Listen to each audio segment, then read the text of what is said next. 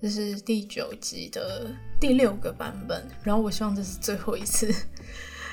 我 就是我不想在同一个稿子然后念个好几次。然后我现在觉得有点困难，因为上次有听众跟我说我的音档会爆音，但这其实是我一直知道的问题。然后我一直在努力的想要去改，就是在没有其他没有其他增设设备的可能，然后有没有办法去调整？然后我能想到的就是可能我离麦克风远一点，可是离麦克风远一点呢，上一集有人跟我说太小声了，所以我整个就非常的艰难。但我现在就是好，就是可能。离得远一点，但我现在看到的，就是音轨是蛮小声的，所以我可能之后再把它调大。但我觉得比起爆音，应该是算好很多了吧。好，然后好久没有录音，我实在是觉得有点累。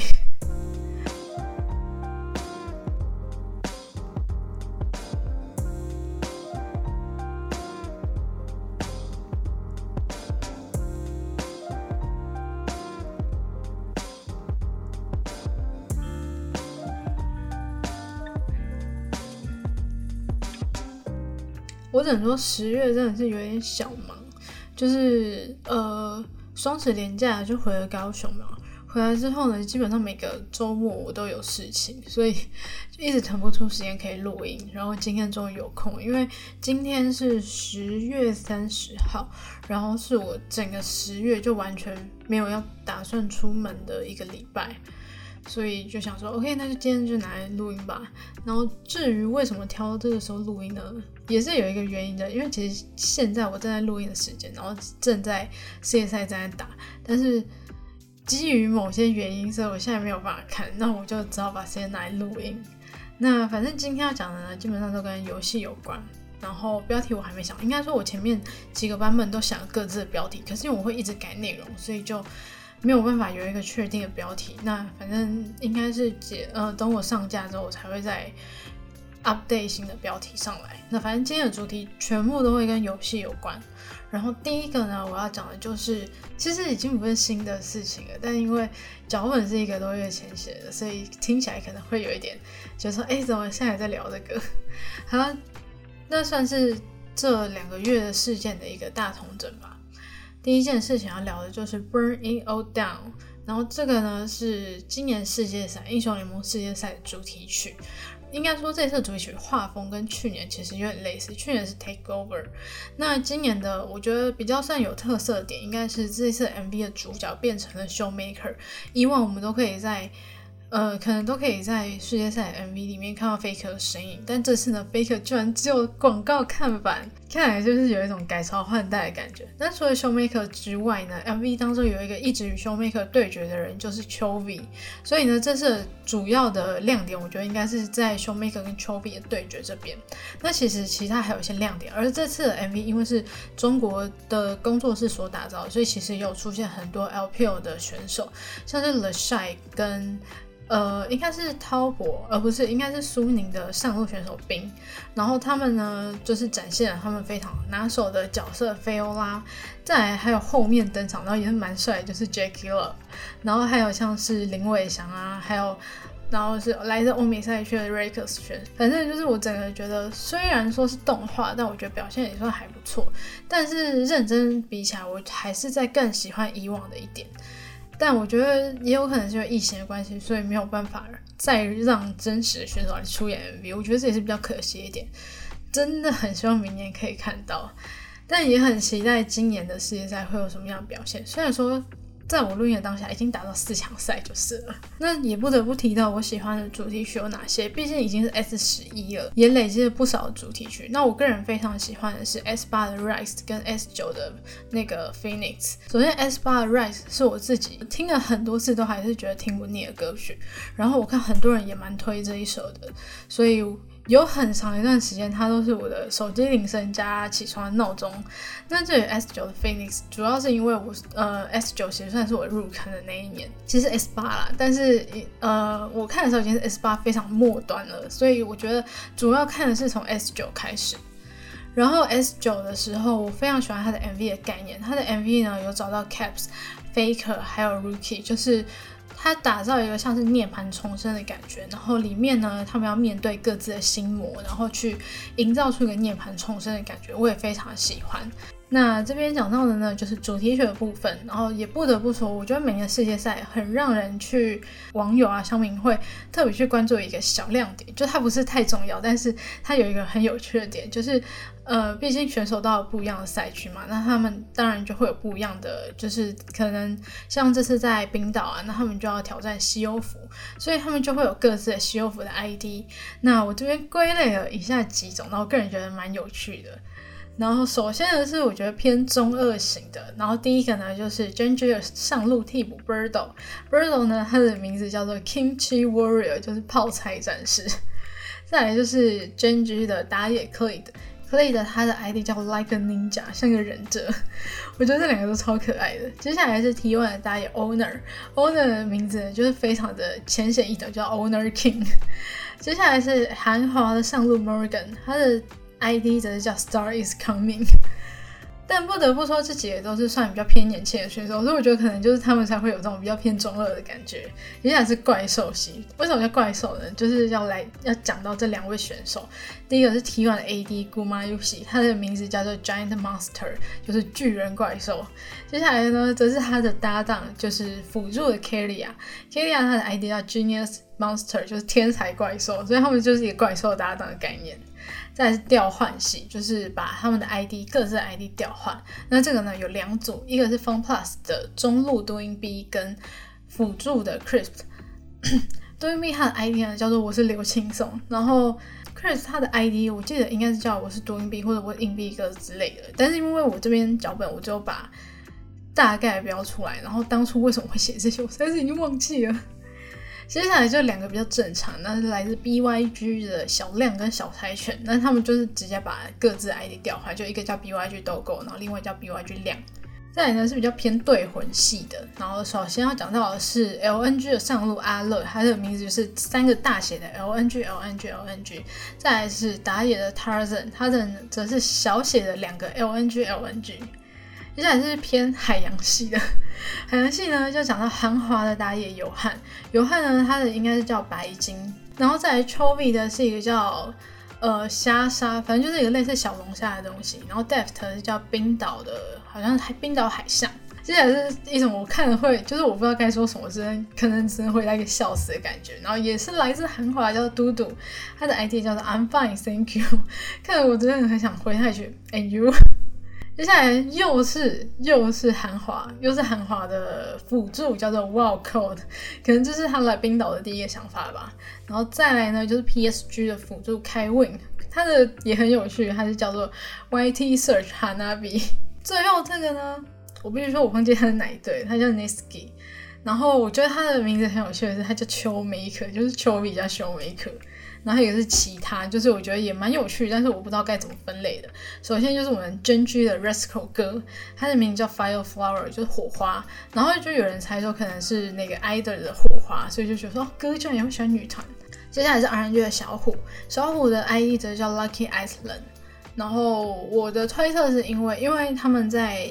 呃，准备要出发来到冰岛的时候，他们的微博也写下，就是到到我们幸运的地方。所以我在想说，可能是因为他们上一次就是年终在那边获得了 MSI 的冠军，所以他们觉得冰岛对他们来说是一个幸运的地方。但不得不说不幸的就是他们已经在八强赛的时候输给了 EDG 就是了。接下来要讲的就是非常非常非常非常非常非常非常。它刚爆发的时候是蛮重要，但现在已经慢慢的降下来了。就是 Toys 的大麻烦。好，这整起事件呢，大概要从九月底的时候想讲起嘛。反正就是九月底的时候，某一天晚上，突然就看到新闻，就报道说，就是快讯 Toys 什么，呃，持有大麻被逮之类的。然后那时候基本上大家讨论都是在讨论 Toys 的事件。那大家呃，很多网友反映是在讲说痛声你赢了，因为之前呃，大概是七八月的时候吧，童神跟 Toys 呢，就是在网络上掀起了一波大战。那当时呢，其实算是我觉得大家比较偏向 Toys 那一边。然后一直到这件事情爆发之后，大家才说哦，童神你赢了。而且呢，在当时就是当下统神又在开直播，然后据说呢，他的脸上的笑是完全藏不住的那一种。那那也不得不说，就是患难见真情吧。我觉得这起事件就是也看到很多就是边次元切割的部分，就是比如说像是他。我觉得算是大家认为可能跟 Toys 比较好的曾经 TVA 的队友就是史丹利吧，但是他也马上就说哦什么哦我跟史丹利呃不我跟 Toys 不熟啊，就是什么我们以前最好的队友就是他根本没在差小我的好不好？就是反正各种切割，然后丁特也是，因为大家可能也觉得说 Toys 好像跟丁特蛮好的，那再来就是球 Z 就是。呃，我之前有看球地上的精华，其实一开始球地是蛮信任他的，就是在我那个时候看到大家都在切割的时候，看到球地还是蛮蛮支持他，就是在事情没有确定之前，他一直都非常的相信。相信 Toys，就虽然说他们其实也没有什么在联络，可是他还是相信说 Toys 没有做这件事情。我觉得是看算是看了还算蛮感动的。然后接下来就是奎丁，就是因为可能在当下其实大家都会发很多，就可能嘲讽啊，或者是有点落井下石的感觉。所以当时奎丁他就发了一个现实动态，然后是全黑的，就只有一行字，就是说看到大家都在落井下石，嗯，让他觉得有点难过、有点生气之类的。那当然也有人回他的现实动态反驳，就是觉得说，哎，他现在做这种。事情就要在犯罪，就是不应该包庇他。但是他有说，他不是在包庇他，只是觉得说不应该针对这种事情而对他落井下石。那在之后呢，就是大概过了几天之后，他的助手，也就是他频道的周周呢，就有发影片说，哎，他跟他的女友都完全不知情的。然后那时候大家也会觉得说，哎，怎么可能啊？他是不是在骗之类的？然后大概又过了一个礼拜吧，就是大概十月中，十月。可能十几号那时候，古阿莫呢就发了一支影片在 Toys 的频道上。那基本上呢，就是他带了律师，他请了律师去看 Toys，然后呃很多事情没有办法说明，但他只说哦 Toys 已经剃光头之类的。然后就他有带周周跟哲哲去验尿来来证明说他们有没有吸大麻。然后他也说，就是之后如果可以，因为可能疫情的关系，所以暂时没有办法去看他。但如果之后可以去看的话，也不妨可能会拍一个什么监狱公道博之类的。接下来要讲的呢，就是。最近可能感觉很少人在讨论他的事情，但我还是蛮关注的。就是之前是在京东担任 AD 替补的 Mistake 选手哦，应该是九月多的时候，Mistake 他的老婆就在 IG 发问说他们已经离婚了，而且他会独自抚养小孩。但当时呢，他都没有，呃，就是大舅子他都没有做出任何回应。那当时呢，其实有很多人就在传闻说，就是可能这边现在就是来来个背景介绍好了，就现在介绍一下他的老婆是什么样的人。就是，嗯，他的老婆呢是来自一个女子团体，韩国女子团体。应该说本来本来不是啊，是今年他加入了那个韩国女团，叫做 Girl Crush。那他的名字艺名就叫做 Yuka，所以接下来我就会以 Yuka 来称呼他。那不得不说呢，Yuka 加入了这个团体呢，其实算是不是一般正规的那种韩国女团，而是。比较偏那种十八线小女团，就是如果有兴趣，你可以去 Google 十八线小女团是什么。但这边我就长话短说，基本上十八线小女团呢，就是在韩国可能接一些小小的商演啊、演出活动，就是那种很小的，可能在卖场的一些小小的表演之类的，然后可能都跳一些比较露骨的舞蹈之类的，然后可能会穿的也比较暴露。那其他的呢，基本上就是大家有兴趣自己去搜寻，因为有一些比较偏露骨的部分，我没有办法去一一的说明。那如果我去看 Girl Crush 的一些 YouTube 影片的话，其实也会发现他们都会跳着一些比较呃偏铺路的舞蹈。那之前就是有传闻表示说，这 Yuka 他其实有点挥金如土的感觉，甚至将 Mistake 他多年在 LPL 打比赛继续花光，甚至导致说 Mistake 必须要跟可汗借钱来买机票回国，或者是说呢，Yuka 他也曾经以死相逼，让当时可能还状态还很好的 Mistake 就逼回韩国，而且也因为他今年加入了这个韩国的女团 Girl Crush，这个就是像我前面讲的，不是我们一般常见的 K-pop idol。其实这些消息一出来，很多人都对大舅子表示祝福。那在十月初的时候呢，大舅子也发文表示说，他跟京东的合约已经结束了，然后也顺便解释了他的婚姻状况。他就说他会采取离婚诉讼，而且也会争取让他跟自己的父母共同抚养孩子。那他也说呢，其实呃，之前他前妻的那篇。算是声明嘛，其实是在没有告知的情况下，而且发布一些可能会引发误会的内容，所以他又要求对方要更改。那大舅子也接着说，其实小孩呢一直是由外婆，也就是 Yuka 的母亲来做抚养的，而非 Yuka 本人，所以也打脸了 Yuka 曾经说是他自己抚养的事实。总而言之，我希望大舅子接下来一切顺利啦。那就一直这样讲，不然也是蛮可惜。我觉得他之前也是表现还不错。然后接下来呢，就要讲到的是 DK 的事件，没有错，就是那个世界冠军 DK。之前呢，DK 就是在他们自家制作节目当中找来了前矮子万的成员江惠仁。并在节目中安排了让他跟 DK 的打野选手 Kenyon 一起玩游戏的环节。那事后有网友发现，当天节目中 Ken Yong 所使用的账号不是他本人的账号，所以觉得说 Ken Yong 可能有代打的嫌疑。那在这件事情发生过后，那个节目的 PD 呢，他也马上发文，就觉得表示说，其实当初是为了保护选手各自，才让他们各自使用了工作人员的账号来进行游戏。那在当下，他们可能也没有意识到代打的问题，不管是战队方还是选手本身，所以他也承认了这个函数是，并且向大家道歉。接着呢，DK 官方也发声明道歉，表示以后在制作节目的情，呃，表示以后在制作节目上会更加谨慎，然后也下架了那一期的影片。但 LCK 官方认为呢，K 用确实是使用了他他人的账号来进行游戏，但是因为这是节目中的环节，而非蓄意的代打行为，所以呢，判罚 DK 战队两百万韩元，大概四点多万的新台币，以及 K 用本人三十万韩元，大概七千块钱的新台币的罚款，并且锁住了 K 用的韩服账号三十天。不过，因为 DK 目前正在冰冰岛参加世界赛，所以其实这个处罚基本上不太会影响。D.K 跟 Kim 的出赛，因为他们基本上玩不到韩服，目前都是用西欧服嘛，所以基本我觉得就是警示作用吧。接着呢，就要讲到是 Beyond Gaming 的事情了。对，虽然这个也是上个月的事情，但就还是可以讲一下。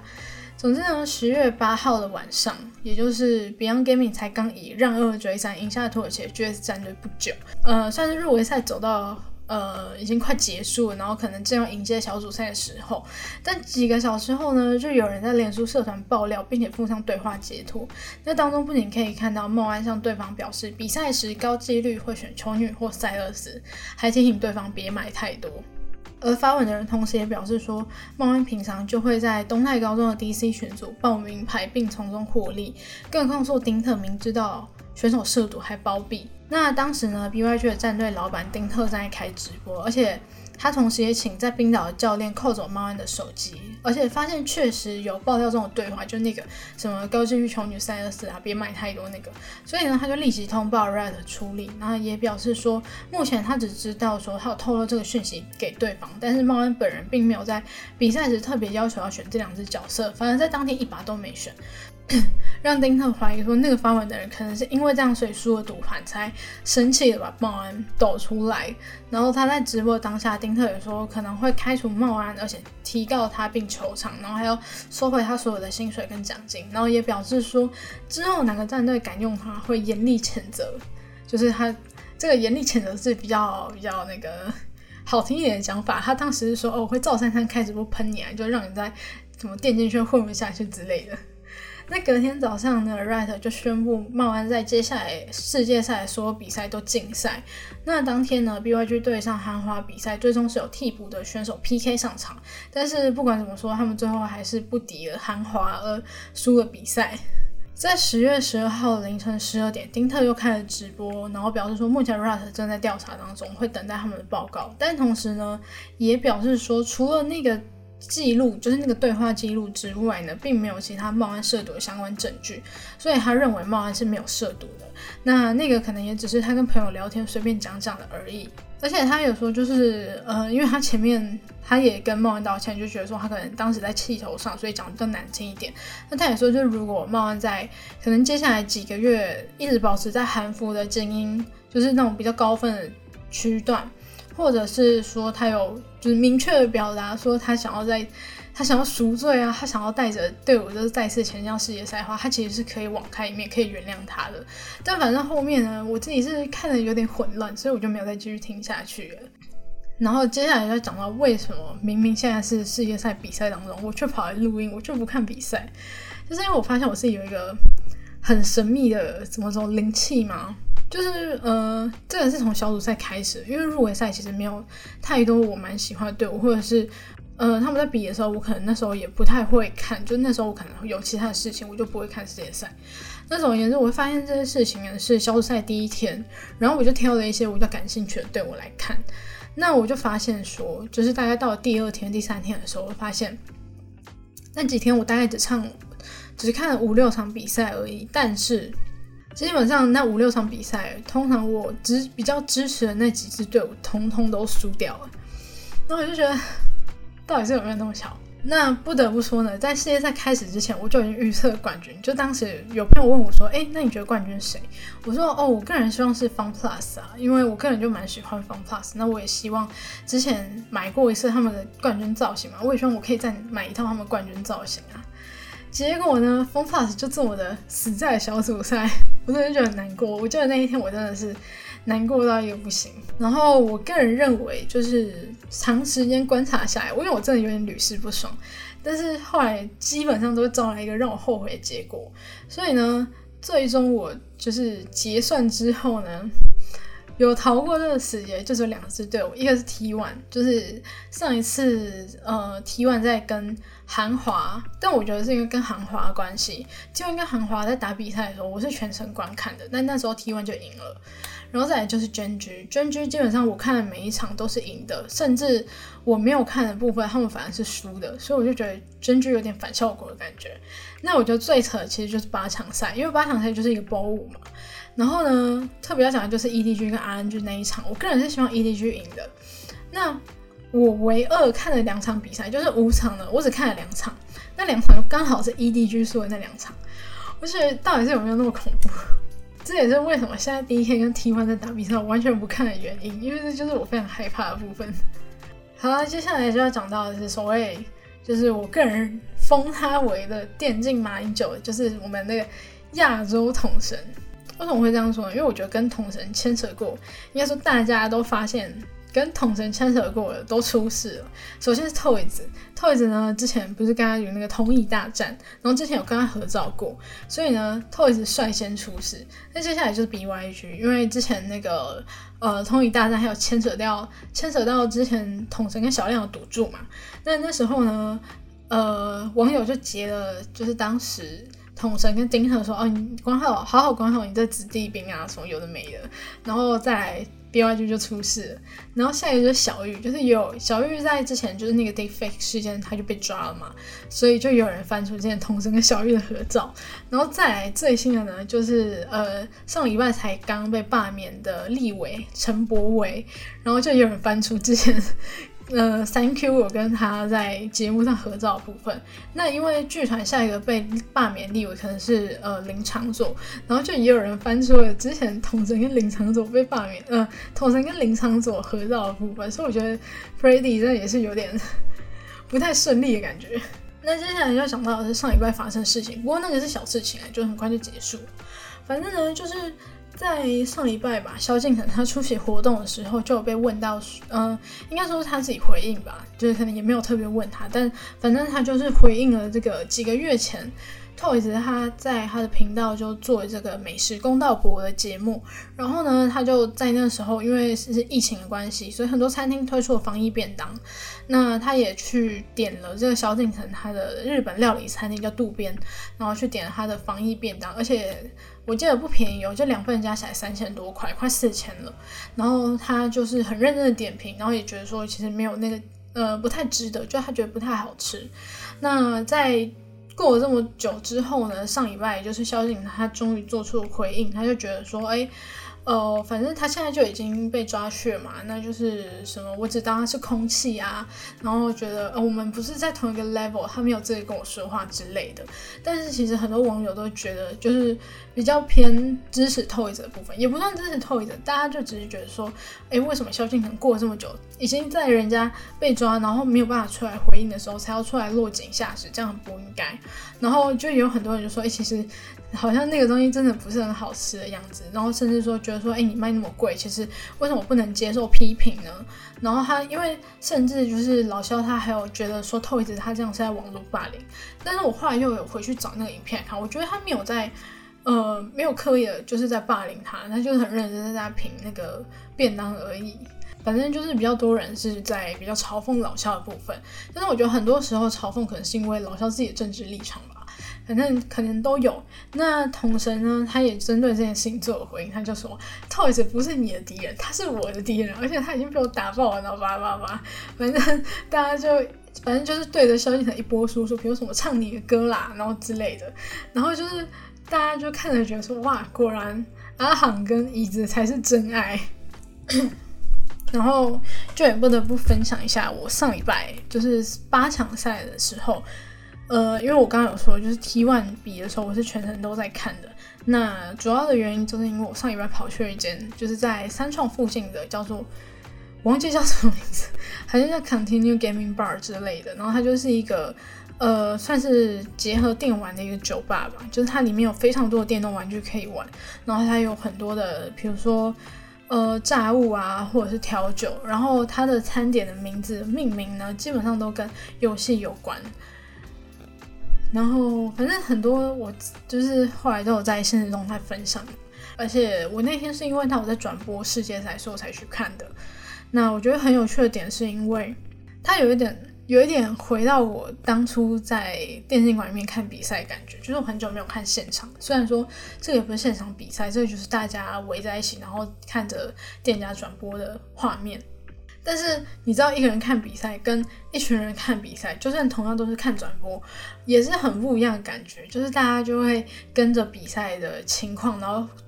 我觉得很热情。然后也很热血那种感觉，所以就会有让有一点点让我回到以前就是在电竞馆看比赛感觉，然后就是非常怀念，你知道吗？尤其就是在看世界赛，而且就是那种比较偏巅峰的巅呃巅峰的对决，就是那个呃我们李哥，然后对战又是也很天才中路的丘呃丘比。就是能能在那时候看那一场比赛，我真的觉得很开心。然后甚至到我回来隔天，我就是在他们那边定位了下礼拜六，也就是总决赛那一天的位置。就是我觉得说，就是我觉得总决赛那天我还要再回去看一次，我觉得那个感觉真的很棒。然后我觉得他们家的东西就是餐点也都不错，所以我个人是觉得第一次去的体验蛮好的。即便说一个人，但是你可以感受到大家的气氛，我觉得也是很开心的一件事情。然后好，今天这期就到这边。接下来我要来开剪了，然后希望我剪完世界赛可以有好结果。就这样啦，拜拜。